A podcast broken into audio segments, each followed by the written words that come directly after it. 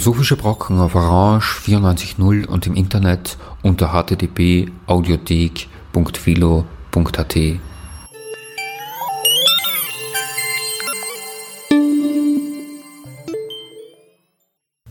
Schönen Nachmittag bei einer Sendung der Philosophischen Brocken. Begrüße Sie Herbert Rachowitz. Äh, diesmal direkt aus dem Institut für Philosophie, Frau Professor Violetta Weibel die ein sehr großes Projekt äh, längere Zeit vorbereitet hat und Anfang März äh, wird es dann tatsächlich äh, starten. Wenn Sie die Sendungsnotizen äh, ansehen, dann werden Sie die Details äh, mitbekommen. Das geht vom 4. März, äh, das ist ein Mittwoch, bis zum Samstag, welcher der 7. März ist. Und da ist eine Folge in der Serie Konzertsymposien. Die erste einleitende Frage ist, was ist ein Konzertsymposium? Ja, ein Konzertsymposium, das ist ein Format, das ich zum ersten Mal ausprobiert habe 2011. Konzertsymposien sind ähm, Veranstaltungen, wo einerseits Musik, bedeutende Musik, wir haben jetzt fast immer neue Musik gewählt, ähm, dargeboten wird in einem Konzert, in einem wirklichen Konzert. Und die Stücke, die ausgewählt werden, sind Mu Musikstücke, die sich mit bedeutender Dichtung und bedeutender oder bedeutender Literatur auseinandersetzen. Und das zu, dazugehörige Symposium, manchmal ein Tag, manchmal zwei Tage, je nachdem, äh, beschäftigt sich interdisziplinär aus verschiedenen Perspektiven dann mit dieser Literatur, mit diesem äh, Stück Dichtung. Und es gibt meistens auch Musikwissenschaftler, die über die jeweilige Musik sprechen. Also Konzertsymposien ist insofern äh, eine Begegnung zwischen Literatur einerseits, Musik andererseits und vorzugsweise äh, Musik der, der neuen Musik. Da gibt es den Untertitel Wort, Ton, Gestalt. Wort und Ton hast du jetzt äh, erklärt. Äh, wie kommt die Gestalt hin? Die Gestalt ist dasjenige, das im Grunde das Vermittelnde ist. Das ist natürlich schön dialektisch auch gedacht, denn es geht ja darum, dass ähm, diese Musikwerke gerade in der Moderne, in der heutigen Zeit sich nicht mehr als Vertonungen bezeichnen, wo das Wort den Ton angibt und die Musik sich danach richtet, sondern äh, moderne Werke sind ja so komponiert, dass sie, äh, dass sie einen Dialog führen zwischen Wort äh, und Ton und das ist die Gestalt. Jetzt würde mich doch interessieren aus der Erfahrung, äh, wie sieht das äh, in der wirklichen Durchführung aus, wenn auf der einen Seite Personen äh, sitzen, die eine Violine äh, oder ein Klavier haben und auf der anderen, die ein Vorlesungsskript haben. Ich meine, die machen das nicht gleichzeitig, aber die werden in diese Art und Weise zusammengeführt. Das ist ja die, die Idee, dass die sich treffen. Das ist eine Multimedialität äh, in einem philosophisch hochinteressanten Sinn. Das ist nicht nur Audio und Video, sondern das ist auch Gedanken, gedankliche Arbeit und musikalische Durchführung. Wie verstehen die sich denn miteinander? Die ideale Situation ist, wenn die Wissenschaftler und die Künstler zusammentreffen und äh, die einen für das eine und die anderen für das andere interessieren. Und da haben wir es eben schon erlebt, dass Künstler zum Beispiel sagen, wenn sie die Ausführungen der Wissenschaftler hören, die Details, mit denen sie sich oft nicht so sehr interessieren, dass sie jetzt eine neue Perspektive auf das Werk haben und dann auch manchmal versuchen, das auch umzusetzen.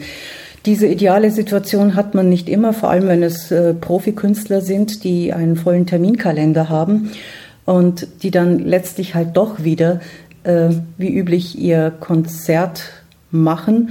Und die Wissenschaftler sich einerseits mit, mit der Tongestalt, andererseits mit der Wortgestalt beschäftigen. Ich habe es immer wieder erlebt, dass zum Beispiel Germanisten oder Philosophen sich auch mit den Partituren beschäftigen und versuchen da auch äh, drauf zu reagieren. Und die hören sich dann auch die Konzerte an. Es ist letztlich für alle, die einfach bereit sind, sich diese Zeit zu nehmen, ein ein Gewinn, weil man ganz neue Perspektiven findet. Und für mich ist da immer Hölderlins ähm, Vorstellung, wie er sie in seinem großen poetologischen Text äh, festgehalten hat, wenn der Dichter des Geistes einmal mächtig. Da schreibt er ja, dass man eine Total, dass man einen Totaleindruck hat als Künstler, dass man den dann analysieren, zerlegen muss, so dass sich am Ende wieder alles äh, zusammensetzt und synthetisiert. Und ich denke, das ist ein Prozess, den wir alle, die da sehr aktiv mitmachen, durchlaufen und äh, man muss erstens mal keine Angst haben, dass man jetzt so analytisch an Werke herangeht, erstens. Und zweitens mal, es fügt sich am Ende wieder und man hört ganz anders, man hört sehr viel mehr. Und das ist ein großer Gewinn. Und äh, auch Künstler profitieren davon, wenn sie, wie gesagt, äh, das irgendwie sich erlauben können, zeitlich äh, sich da auch drauf einzulassen. Und das gibt es auch immer wieder. Ich würde äh, sagen, es ist auch wirklich eine gute neue Erfindung, weil was mir einfällt als eine annähernd äh, versuchsweise Konstellation in diese Richtung früheren, in früheren Zeiten ist, wenn man ein Buch hat und dann eine CD dazu hat. Ja? Das kann es ja geben, das hat es ja auch hin und wieder gegeben. Mhm. Nicht sehr viel, was ich äh, weiß im Zusammenhang mit Musikphilosophie, aber man könnte sich vorstellen, äh, dass diese unterschiedlichen Medien zusammen unter einem Bucheinband äh, kommen. Aber das hat einen entscheidenden Nachteil, weil nämlich die geschriebene Schrift, das ist das, was von der Performance unabhängig Philosophinnen und Philosophen anbieten können. Wie die ausschauen und wie sie das aussprechen, ist nicht besonders so wichtig. Ja? Während Aspekt der musikalischen Performance, äh, der ja abhängig ist von Live äh, in einer gewissen Weise und den man an dieser Stelle auf der gleichen Ebene wie äh, die philosophische Vortragstätigkeit mitkriegen kann, verliert man da dabei. Nicht? Also die, der musikalische Teil dieser Koalition zwischen Ton und Wort wird aufgewertet in einer gewissen Weise, kommt, kommt in seiner ganzen äh, Möglichkeit äh, zum Spielen, was bei einer CD halt nicht der Fall ist. Ja, ganz richtig. Also es ist einfach ein, etwas völlig anderes, ob ich ähm, zu Hause eine CD mir anhöre oder auch ein Hörbuch oder sonst irgendetwas oder ob ich einfach live im Theater oder im Konzert oder eben in einem Konzertsymposium die Dinge erlebe und da auf eine ganz andere Weise eine Interaktion dann sich vollzieht. Ich meine, wir haben bei den vergangenen Konzertsymposien die Leute sehr oft gesagt, ähm, dass es einfach eine sehr, sehr schöne, ganz außerordentliche Veranstaltung sei, die auch eine ganz besondere Stimmung dann erzeugt.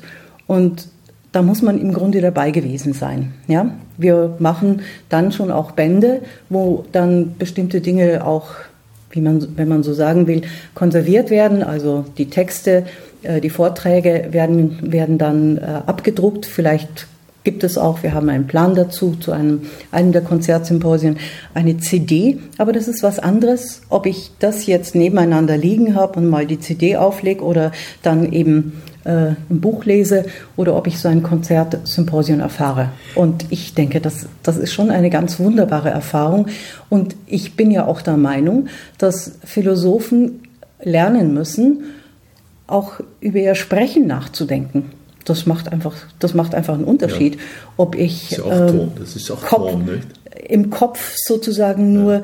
bin und äh, meine Zuhörenden gar nicht spüre und äh, runterlese oder ob ich etwas, ich kann auch vorlesen, dagegen habe ich gar nichts, ich tue das ja auch selber, aber ob man irgendwie sich an die Menschen äh, wendet, Adressaten hat und auch irgendwie in diesem ganzen Kontext, man hört anders, man spricht in den Raum hinein und das ist, hat auch was sehr Performatives, also Philosophie und äh, Philosophie vorzutragen oder auch literaturwissenschaftliche, musikwissenschaftliche Dinge vorzutragen, das ist, kann etwas sehr Performatives sein. Und wenn ich mich erinnere, ein, zwei Veranstaltungen im äh, großen Festsaal der Universität haben ja keine schlechte Akustik.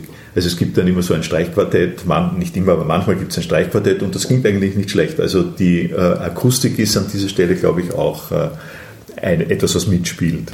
Ja, das haben wir auch vorher abgecheckt, ob das gut ist für die Veranstaltung, die wir da jetzt haben, auch mit den ganz verschiedenen Konzerten, die wir haben. Wir haben ja äh, ein Konzert mit Klavier. Also nein, ich fange mit dem ersten an. Äh, bei dem ersten Konzert haben wir ein ganzes Ensemble mit einer Sopranstimme, mit äh, Sopransaxophon, mit einer Fußkabasa, einem Vibraphon und einem Sprecher. Dann, wir haben das also wirklich gecheckt, ob das alles funktionieren kann, klanglich, akustisch. Dann haben wir am zweiten Abend, am 5. März, eine Sopranstimme und Klavier mit teils klassischen, teils äh, klassische Moderne aus dem frühen 20. Jahrhundert bis hin in unsere Zeit. Äh, einige Stücke, darunter auch, da freue ich mich sehr, dass äh, ein paar Lieder von Josef Matthias Hauer dargeboten werden und man die auch mal hören kann. Äh, dann gibt es da auch Dichter, die von verschiedenen von verschiedenen Komponisten in Klang gesetzt worden sind, etwa die Linien des Lebens von Adorno, von Killmeier und Britten. Und dann haben wir einen letzten Abend, an dem ein Stück von Hans Zender für Stimme, das ist gesprochene Stimme, und für Quartett dargeboten wird. Und äh, um, dieses, um dieses Stück herum gibt es dann noch weitere äh, Kompositionen. Da muss man auch dazu sagen, äh, das ist auch eine Spezialität äh, dieser Instanz. Äh, es gibt auch Kompositionsaufträge, es gibt Uraufführungen. Das gibt dem Ganzen noch einen besonderen Touch. Ja, das freut mich wirklich sehr, dass das gelungen ist.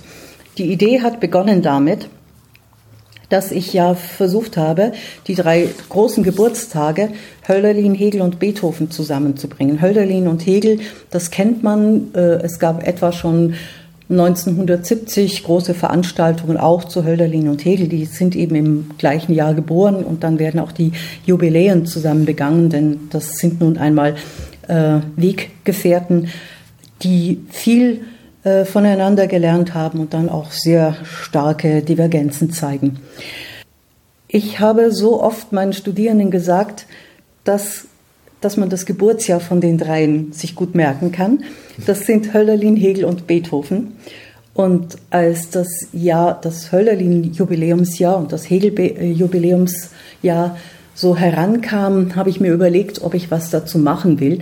Und ich hatte die Idee, weil ich eben so gerne Konzertsymposien mache und das eine so äh, wunderbare Erfahrung ist, dass wir vielleicht etwas finden, was das Ganze zusammenbringt. Das eine ist, das Thema Freiheit. Denn bei Hölderlin und Hegel muss man nicht groß darüber reden, dass für sie das Thema, das philosophische Thema Freiheit ganz wichtig ist. Aber bei Beethoven liegt das ja auch auf der Hand. Man braucht nur an, die, äh, an den vierten Satz oder an die Freude etwa zu denken in der neunten Sinfonie oder an die äh, Freiheitsoper Fidelio. Wir haben dann herausgefunden, dass Hegel eine Partitur in seinem Nachlass hinterlassen hat zu Klavier, zu Klaviervariationen über, über ein Stück von Paisiello, Nel Corpio non mi sento äh, von Giovanni Paisiello. Und dann habe ich noch herausgefunden, das muss ich noch ergänzen, dann habe ich noch herausgefunden, dass eben dieses, diese Arie, in welcher Variation weiß ich jetzt nicht genau, das wissen wir nicht, dass eben diese Arie Hölderlin, der kranke Hölderlin, rauf und runter am Klavier gespielt hat. Und dann habe ich gedacht, so. Da gibt es Berichte, gibt's Berichte von, von seinem Von Weiblinger Pfleger, oder ich weiß jetzt nicht mehr, ob es Weiblinger war oder andere. Ja. Äh, es gibt jedenfalls Berichte. Und das war jetzt sozusagen schon eine erste Brücke.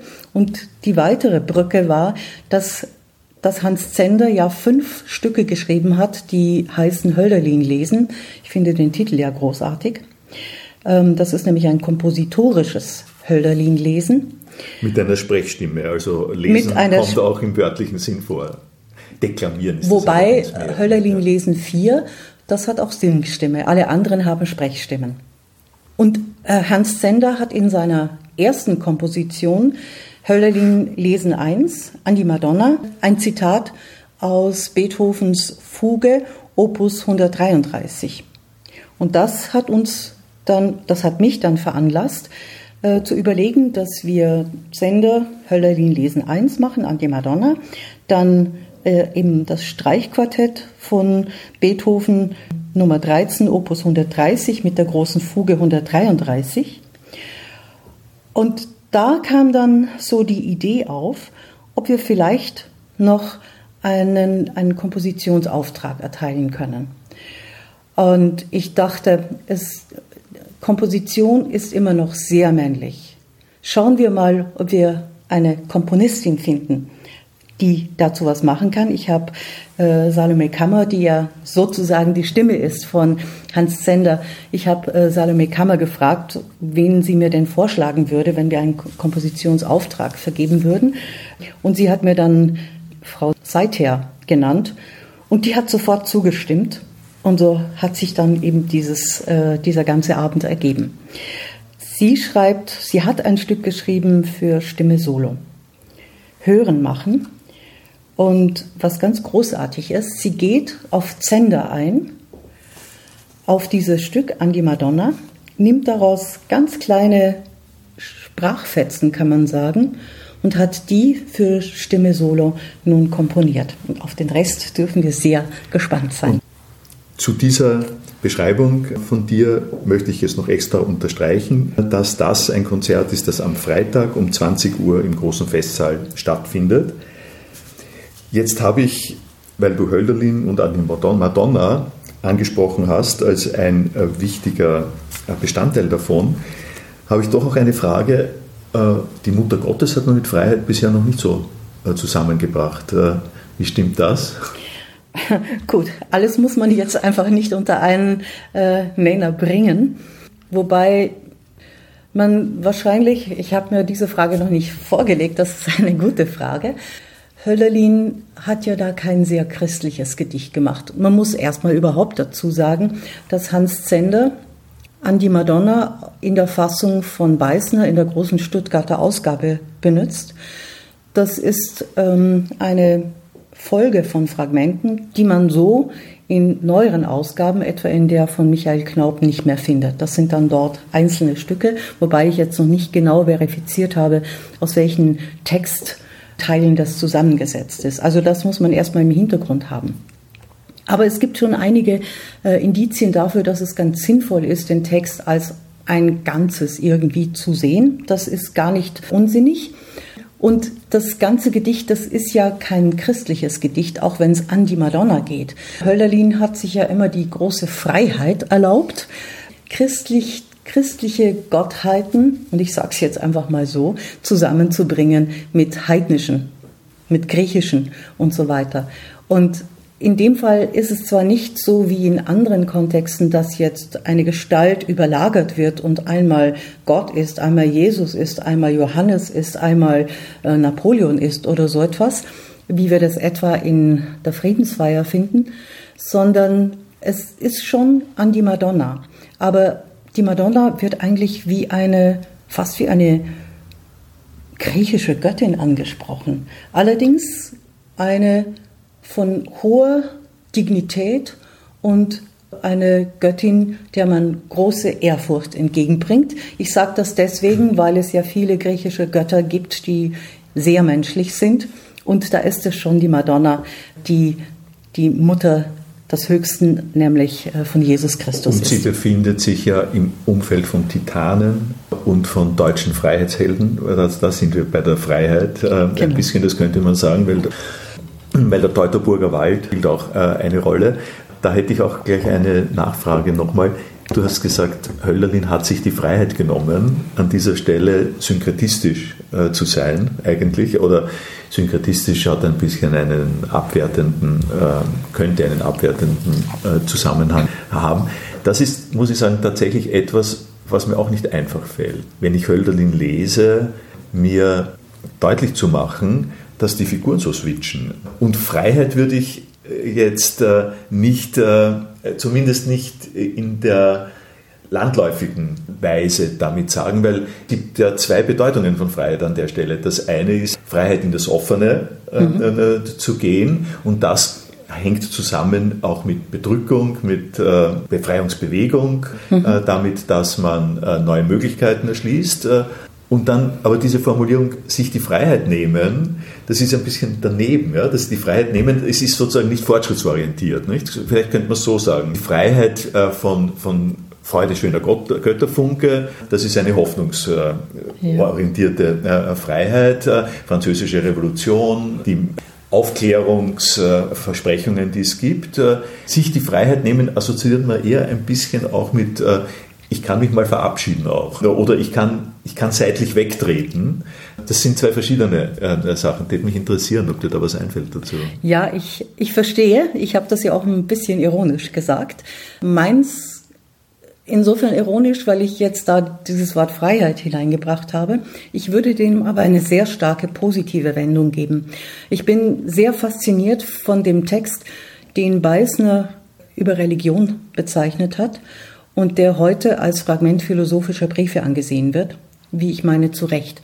Weil Hölderlin in diesem theoretischen Text, der im Übrigen auch ein Teil der neuen Briefe über die ästhetische Erziehung werden sollte, wahrscheinlich, äh, in diesem Text hat Hölderlin eine ungemein fortschrittliche Vorstellung von Religion und von Religiosität, weil er darin davon spricht, dass jeder seinen eigenen Gott hat dass Gemeinschaften möglicherweise einen gemeinschaftlichen Gott haben und dass es äh, nicht darum geht, dass es diesen einen Gott und nur diesen gibt, sondern eben eine Vielheit von Göttern denkt und zulässt, damit eine äh, Religionsoffenheit denkt, die für mich phänomenal und unglaublich im Grunde ist. Und davon können wir heutzutage nur lernen. Es gibt eine Stelle in einem Brief von Hölderlin, das ist mittlerweile eine, äh, eine Schlüsselstelle für mich geworden, wo er davon spricht, dass es keine absolute Monarchie geben kann. Da fragt er eben nach Herrschaft und Herrschaftsformen. Es ist auch gut und sogar die erste Bedingung alles Lebens und aller Organisation, dass keine Kraft monarchisch ist im Himmel und auf Erden. Die absolute Monarchie hebt sich überall selbst auf, denn sie ist objektlos. Es hat auch im strengen Sinne niemals eine gegeben.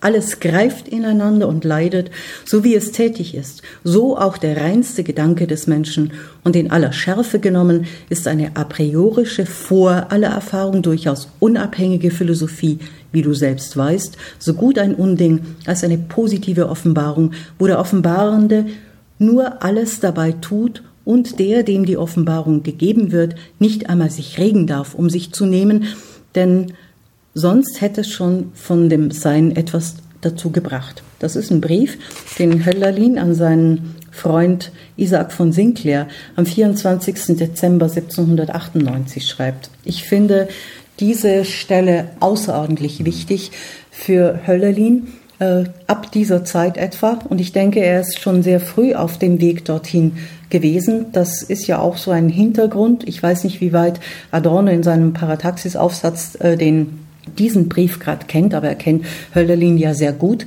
Äh, er zitiert ihn meiner Erinnerung nach nicht, aber das ist ja ein zentraler Gedanke für Hölderlin, dass es erstens, es ist, äh, Hölderlin steht dazu, dass es so etwas wie Metaphysik gibt, dass man von dem einen redet. Aber das ist kein Selbstzweck, sondern es ist immer etwas, das in inniger Verbindung mit dem Leben, mit der Lebendigkeit steht. Leben, Lebendigkeit ist ja auch so ein Wort, das in dieser Zeit ganz häufig von Hölderlin fällt. Es geht ihm um das äh, Leben, das man selber erfährt, in aller seiner äh, Schönheit, Erhabenheit, Abgründigkeit, Wildheit, Fremdheit und allem, was im Leben sozusagen mitgegeben ist. Das macht ja Hölderlin so groß. Ich wollte mich auch jetzt auf diesen Aufsatz äh, von Adorno, Parataxis, äh, zu sprechen kommen, weil das auch etwas äh, mit einem Konzertsymposium zu tun hat, weil Adorno in diesem Aufsatz sagt, große Musik, das ist jetzt ein Zitat, große Musik ist begrifflose, begriffslose Synthesis. Und was er dem entgegenstellt, ist Sprache, weil Sprache etwas Hierarchisches hat. Und das Hierarchische ist einfach in der Subjekt-Prädikat-Struktur der Sprache drinnen. Sprache, so wie wir sie normalerweise machen, sind Aussagen, Urteile, die einen, einen, einen thematischen Schwerpunkt haben und über den wird dann etwas äh, gesagt. Und das muss, muss zu einer Synthesis verbunden äh, werden äh, im Urteil und den wahren Aussagen. Und das ist genau etwas, was äh, die Musik nicht kann, nicht will, nicht macht, weil die Musik urteilt nicht. Dass, äh, sie kann zwar gewisse Symbole darstellen und so, aber sie kommt nicht äh, äh, zu Aussagen in diesem Sinn. Und von daher ist eine sehr schöne Formulierung vom Adorno, dass in der Dichtung und in der Sprache überhaupt äh, die begriffslose Synthesis sich wieder das Medium kehrt.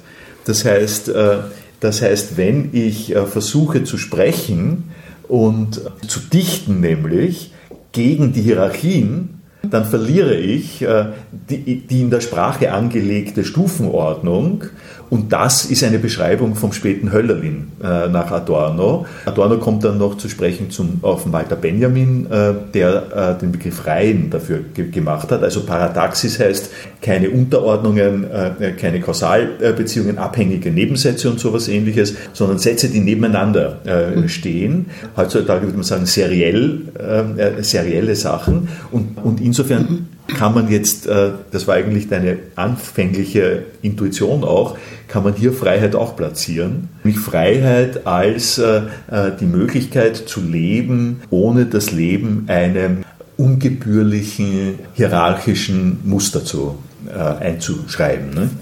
Ja, ich, ja, ich denke, das muss man genau so sehen, wie Hölderlin an dieser Stelle, die ich gerade eben genannt habe, sagt. Natürlich gibt es immer irgendwelche Hierarchien, aber ganz wesentlich ist, dass, dass es sozusagen das absolute Zentrum nicht mehr gibt dass es sich verschiebt, dass es äh, in fluid ist, dass es, dass es bald hier, bald dort ist. Auch in der Musik hat man, wir sprechen ja von Höhen und von Tiefen. Wir empfinden das so, wir können gar nicht anders. Und ich denke, das wollen wir uns und sollen wir uns auch gar nicht abgewöhnen.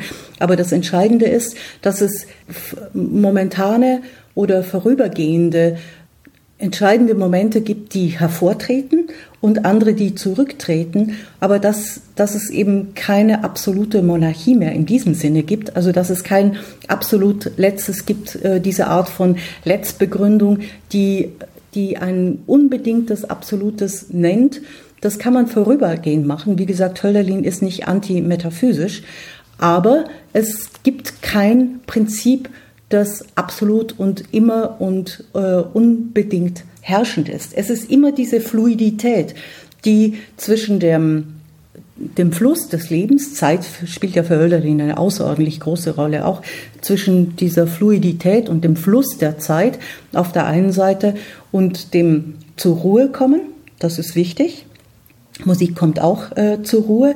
Äh, es gibt diese Synthesen, dieses Zusammenfassen. Es gibt Melodien, auch in dieser Zeit noch bei, äh, bei Beethoven etwa. Es gibt natürlich auch bei Hölderlin ja, besondere Formulierungen, die hervortreten aber sie treten dann auch wieder zurück. Ich glaube, das ist das Entscheidende an dieser parataktischen Struktur, die Adorno herausgearbeitet hat und die man überall bei Hölderlin finden kann. Es ist nicht, dass äh, Adorno so viel moderner und äh, sympathischer ist, sondern es ist wirklich etwas Tiefes gesehen.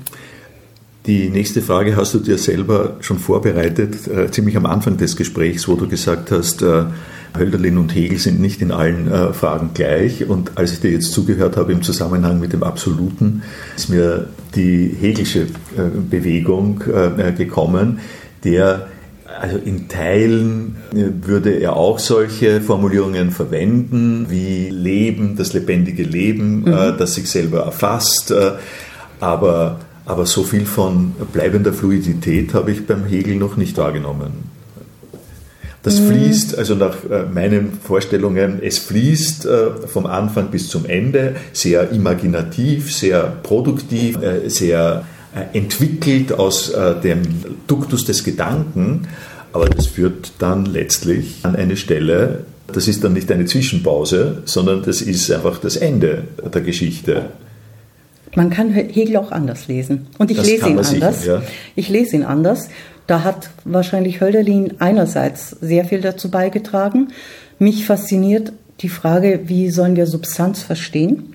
Und also ich bin jetzt äh, seit einiger Zeit auf der Spur, diesen Begriff der Substantialität, der Substanz, des Verhältnisses von Substanz und Subjekt bei Hegel nochmal völlig neu zu verstehen, weil da auch eine wirklich große Fluktuation, äh, Flüssigkeit äh, mitgedacht ist. Und wenn Hegel am Ende zum absoluten Wissen kommt, zum Beispiel in der Phänomenologie, dann ist es ein Ende, das zugleich ein Anfang ist. Denn es geht ja jetzt weiter. Die Begriffsbewegung geht weiter. Und ich denke, Hegel kann man so lesen, dass er die Metaphysik die auch Höllerlin mitdenkt, in eine begriffliche Sprache gießen konnte, die, die aber dann auch wieder, ja, in der man die, diese Flüssigkeit auch wieder sehen muss. Ich glaube, der in ein festes System gegossene Hegel, das ist mehr eine Erfindung der Forschung als das, was Hegel selber intendiert hat. Ich habe mich mit der Phänomenologie des Geistes äh, auch lang herumgeschlagen und würde dir halb zustimmen, halb nicht zustimmen. Ich würde dir zustimmen, insofern, als wenn man das Gerüst äh, mal abblendet, äh, es eine überraschende Vielfalt äh, von Flexibilität und von Ideen und von äh, Ergebnissen und Überlegungen und Adaptionen gibt, die die enzyklopädisch sind und, und ziemlich genial. Ja? Aber das ist eingekastelt nach meiner Auffassung und nach meiner Lesart. Das kann man, das kann man sozusagen runterspielen, aber, aber die, um die Dialektik kommt man nicht herum. Und in der Dialektik, das ist sozusagen meine Idee, die Dialektik ist alles andere als fluide. Was fluid ist, sind die Inhalte, die dann hin und wieder äh, dialektisch verarbeitet werden. Aber das Werkzeug, äh, und das, dann hält er sich ja einiges zu gut dafür, dass er dieses wissenschaftliche Werkzeug hat. Und dieses wissenschaftliche Werkzeug, das äh, appliziert er ziemlich erbarmungslos. Ja, wie gesagt, man kann Hegel auch anders lesen. Ja. Ich denke, dass Dialektik etwas ist, das man eigentlich dem mhm. Leben abschaut. Und wenn man das, was Hegel zum Beispiel jetzt, bleiben wir bei der Phänomenologie des Geistes, in der Phänomenologie des Geistes als Bewegungen äh, vorstellt und entwickelt, als paradigmatisch ansieht. Und äh, es so versteht, dass ich damit ein Werkzeug an die Hand bekomme, das Auf und Ab des Lebens besser zu verstehen, zu sehen, dass es bestimmte Entwicklungen gibt, die Verbesserungen hervorbringen, dann an ihre Grenzen kommen, umschlagen und dann erfordern, dass ich mir Neues und anderes überlege, äh, dann bin ich in einer sehr lebendigen Dialektik, dann habe ich äh, paradigmatisch vor Augen, dass man sich was Neues einfallen lassen muss. Und man kann Hegel so lesen, dass er einfach gezeigt hat, wie die Dinge weitergehen, aber sie könnten auch anders weitergegangen sein. Und mir, ich mache ja immer deutlich, äh, und das ist mir eigentlich wichtig, dass der Bau der Phänomenologie, das ist weder eine Geschichte in dem Sinn, noch ist es ähm, nur Erfindung, sondern beides. Das ist eine Konstruktion anhand von historischen Momenten, die er aufgreift. Und wenn Hegel ein anderes äh, Wissen gehabt hätte, dann wäre die Phänomenologie ein bisschen anders gebaut worden und trotzdem würde sie als Phänomenologie in dieser Form der Entwicklung des Denkens funktionieren. Was Hegel wichtig ist, und das ist etwas, das Hölderlin hat, ist, dass wir auch einen Begriff, ein Begreifen haben von dem, was individuell einzeln ist und was verallgemeinerbar ist. Und dieses Verhältnis von Einzelheit und Allgemeinerbarkeit, von reiner Individualität, reiner Subjektivität und dem, was ich auch allem, was allen gemein ist, wie Hölderlin so schön formuliert, das ist etwas, das man bei Hölderlin sehr häufig finden kann. Da sind sie doch irgendwo Freunde im Geist. Aber was der Hegel niemals sagen würde, ist, es fehlen heilige Namen. Der Hölderlin spricht von der Heimkunde und dann äh, freut er sich, dass er zu Hause ist mit den Verwandten. Dann gibt es ein Fest, äh, das ist die Community, in der Heimat wieder realisiert wird und so weiter. Und was machen die Dichter? Sie wissen nicht, was sie sagen sollen, weil sie würden gerne die heiligen Namen sagen und die fehlen ihnen.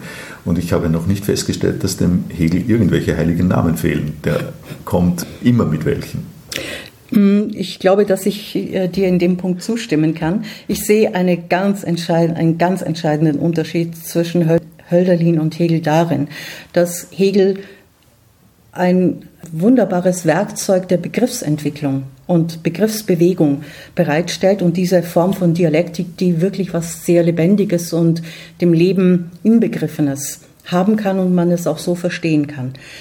Hölderlin ist viel weiter und größer, weil er erstens, wie du, ich würde es jetzt mal so übersetzen, weil er einfach die Momente sieht, wo es einfach keine weiteren Namen gibt, wo wir an einem Abgrund stehen, wo wir ins Offene schauen, ohne eine Antwort zu haben. Hölderlin ist aber auch derjenige, der ein sehr feines Gespür entwickelt hat für verschiedenste Formen von Sinnlichkeit, ob das die verschiedenen Wahrnehmungsweisen sind, wie wir Welt auffassen, ob sie klingt, ob sie riecht und duftet, äh, in seinen Gedichten etwa, aber auch die ganzen Emotionen, die von ihm, je, spät, je älter er geworden ist, je mehr auch bedacht wird, um sie dann einzubinden in das, was Sprache wird und begriffen wird oder auch nicht begriffen werden kann. Da ist Hölderlin, ähm, würde ich sagen, ja, da, da ist er viel weiter als Hegel. Ich möchte so ein bisschen zum Abschluss äh, auch äh, von der Philosophie, die wir jetzt betrieben haben, äh, wieder ein bisschen zurück auch zur Philologie. Es gibt nicht nur Konzert- und Kompositionsaufträge, es gibt auch Buchvorstellungen in diesem Symposium, das wollen wir auch noch erwähnen. Und eine Sache, die ich ganz spannend gefunden habe, betrifft diese Hölderlin-Edition von Zinkernagel welcher, ich habe nachgelesen, wusste es auch so nicht, ein Privatdozent und, äh, und Oberschullehrer gewesen ist, äh, zwar 1912 bis 1926 oder sowas Werke editiert hat, auch kommentiert hat. Die Kommentare sind aber nicht gedruckt worden, darum ist das ein bisschen in Vergessenheit geraten und das hat jetzt der Wallstein Verlag aufgegriffen und äh, wird das auch präsentieren. Äh, wie, wie sieht denn das aus? Ich habe noch nicht reingeschaut in diese äh, Publikation. Ich habe auch noch nicht hineinsehen können in diese Publikation. Ich lasse mich da jetzt sehr überraschen. Ich bin ja eingebunden in diese Präsentation. Äh, Hans-Gerhard Steimer, der diese Edition da besorgt, der hat ja auch viel Erfahrung mit der Frankfurter Hölderlin-Ausgabe und äh, hat im Auftrag der A&A Kulturstiftung diese Edition besorgt. Die ist entdeckt worden und äh, es besteht einfach die Meinung, und ich lasse mich da sehr überraschen, dass das sehr wertvolle, eine sehr wertvolle Ausgabe ist, die vor Beißner, lange vor Beißner, im Grunde schon auf einem Weg ist, den dann später eben Sattler und äh, im Gefolge dessen Knaub und so weiter gehen werden. Also ich bin da sehr gespannt auf diese Ausgabe. Ich darf da Texte lesen aus diesen, aus diesen Fragmenten. Das muss werden, selber. Das werden Texte sein aus Höllerlin oder aus den Kommentaren? Was ich lese, werden Höllerlin-Texte sein. Und äh, Hans-Gerhard Steimer wird diese Edition insgesamt vorstellen. Also ich habe bislang nichts anderes außer die Texte, die ich lesen soll und darf. Und bin sehr gespannt auf diese Ausgabe. Und ich meine, Wallstein ist ja eh schon eine gute Adresse im Übrigen wird ja auch äh, ein Band, den ich herausgebe, dann bei Wallstein erscheinen und wird ja dann auch bei unserem Büchertisch präsentiert werden.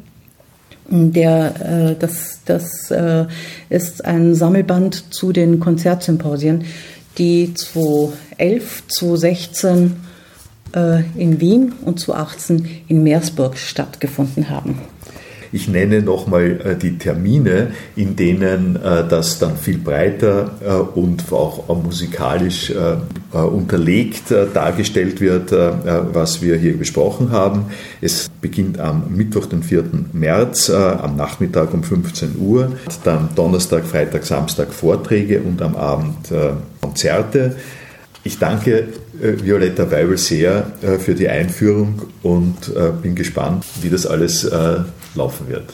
Vielen Dank für das spannende Gespräch. Zum Abschluss der Sendung hören Sie eines der Musikstücke, von dem gesprochen worden ist, nämlich Hans Zender, Hölderlin Lesen 1.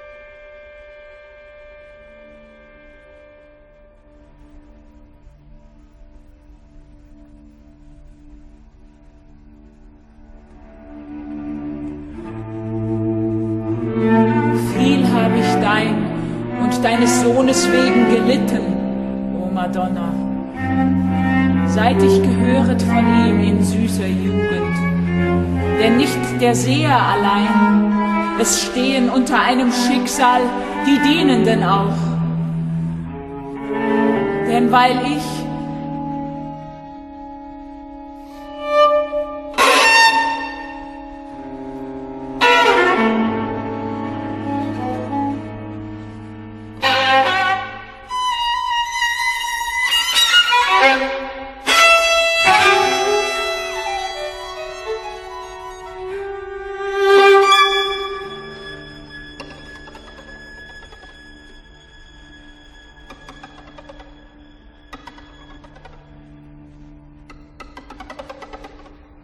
manchen Gesang, den ich dem Höchsten zu singen, dem Vater gesonnen war, den hat mir weggezehret die Schwermut.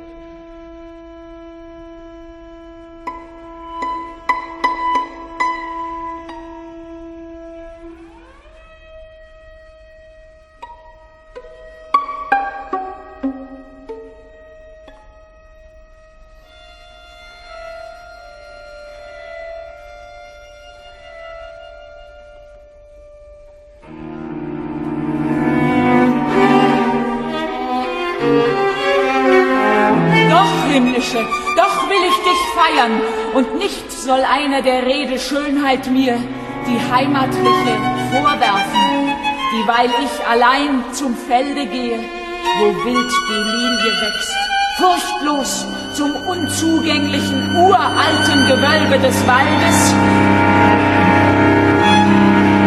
Das Abendland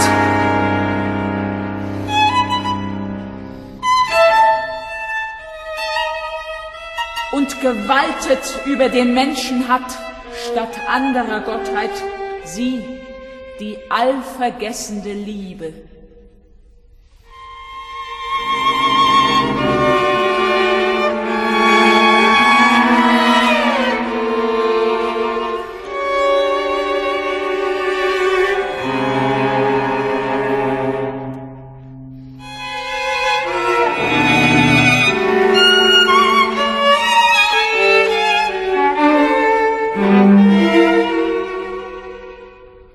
Damals sollte es beginnen. Als geboren wir im Schoße der göttliche Knabe und um ihn der Freundin Sohn, Johannes genannt vom stummen Vater, der Kühne, dem war gegeben der Zunge Gewalt, zu deuten,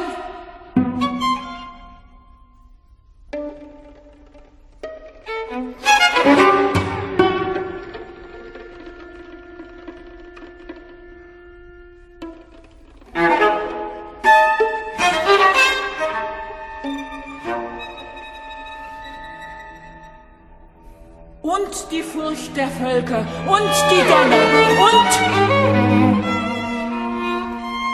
die stürzenden Wasser des Herrn.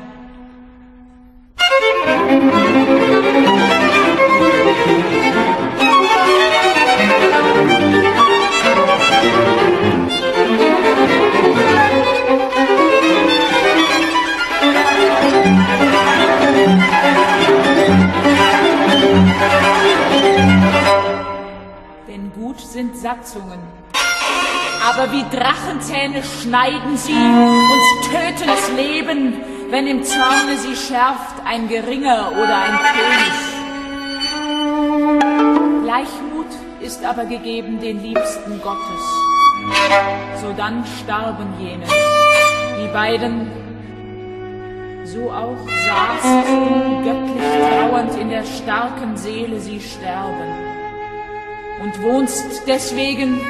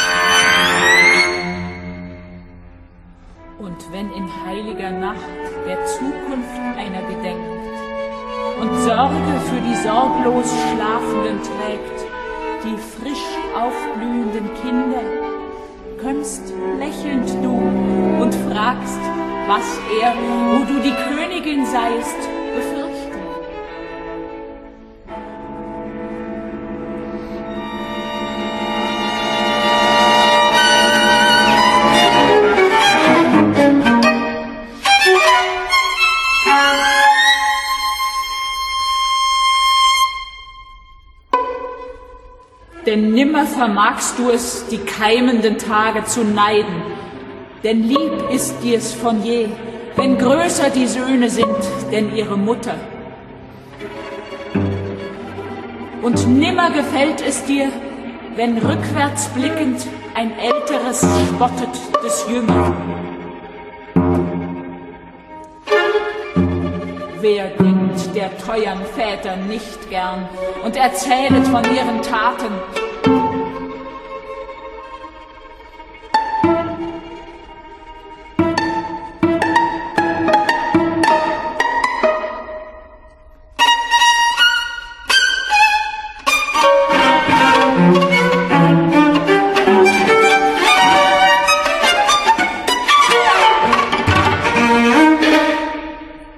Aber Verwegenes geschah.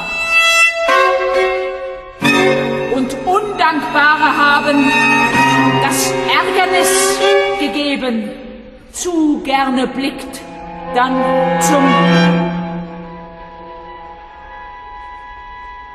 und tatenscheu, unendliche Reue und es hasst das Alte die Kinder.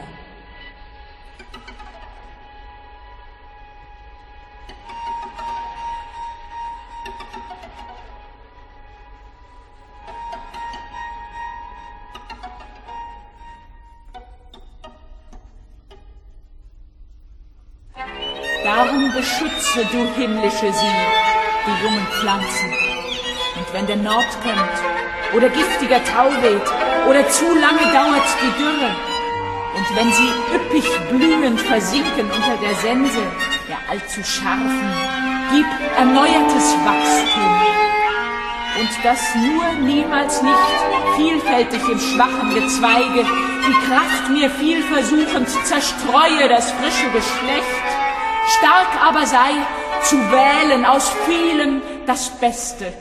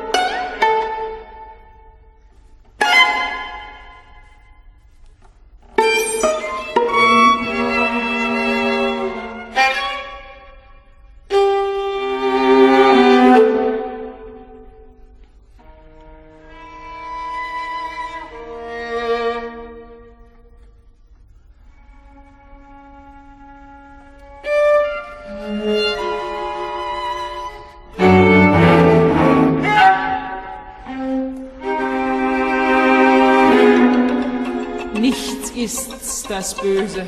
Das soll wie der Adler den Raub mir eines begreifen.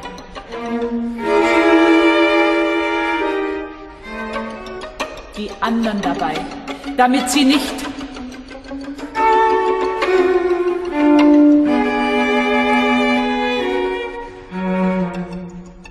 die Amme, die den Tag gebieret,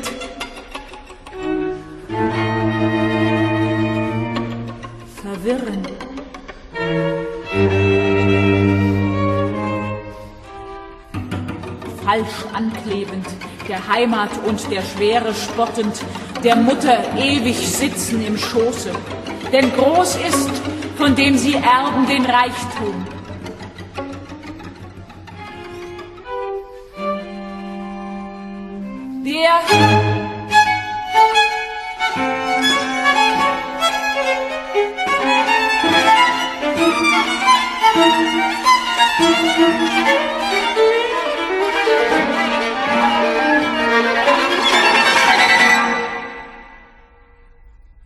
Vor allem, dass man schone der Wildnis, göttlich gebaut, im reinen Gesetze, woher es haben die Kinder des Gottes, Lust wandelnd unter den Felsen und Heiden purpurn blühen. Und dunkle Quellen dir, o Madonna, und dem Sohne, aber den anderen auch, damit nicht als von Knechten mit Gewalt das ihre nehmen die Götter.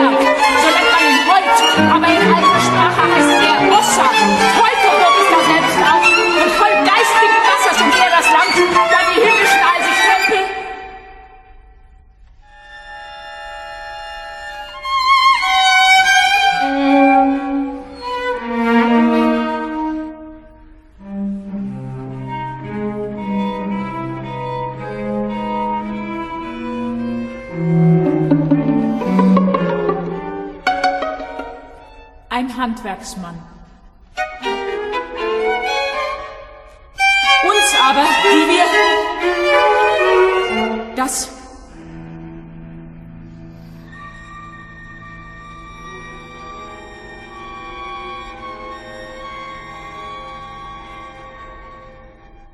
und zu sehr zu fürchten, die Furcht nicht, denn du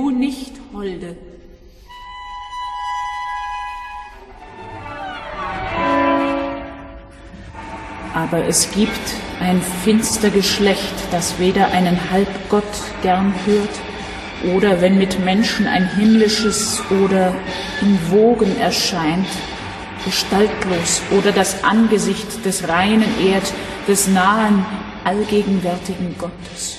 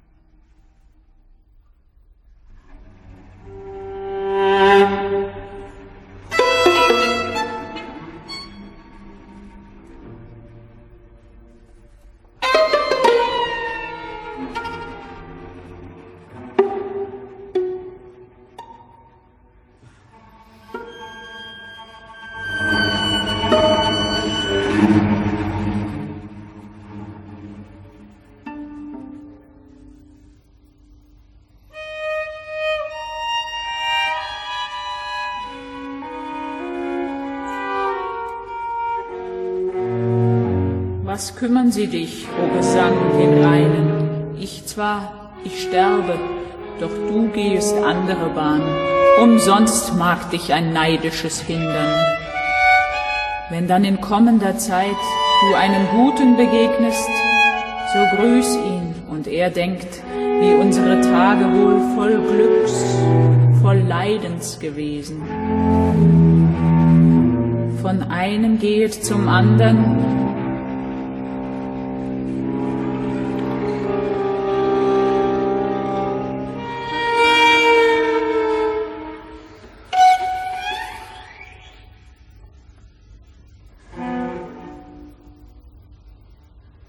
Noch eins ist aber zu sagen, denn es wäre mir fast zu plötzlich das Glück gekommen, das Einsame, dass ich unverständig im Eigentum mich an die Schatten gewandt.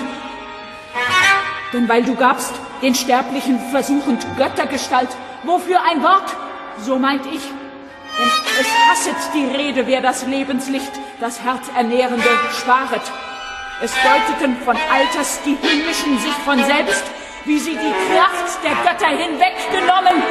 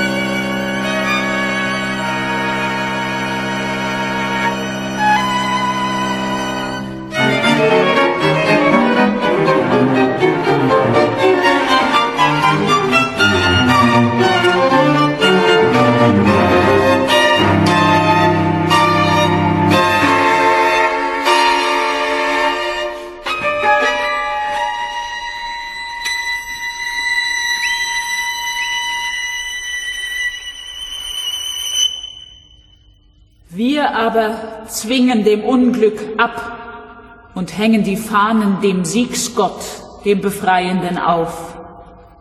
Darum auch hast du Rätsel gesendet. Heilig sind sie, die glänzenden.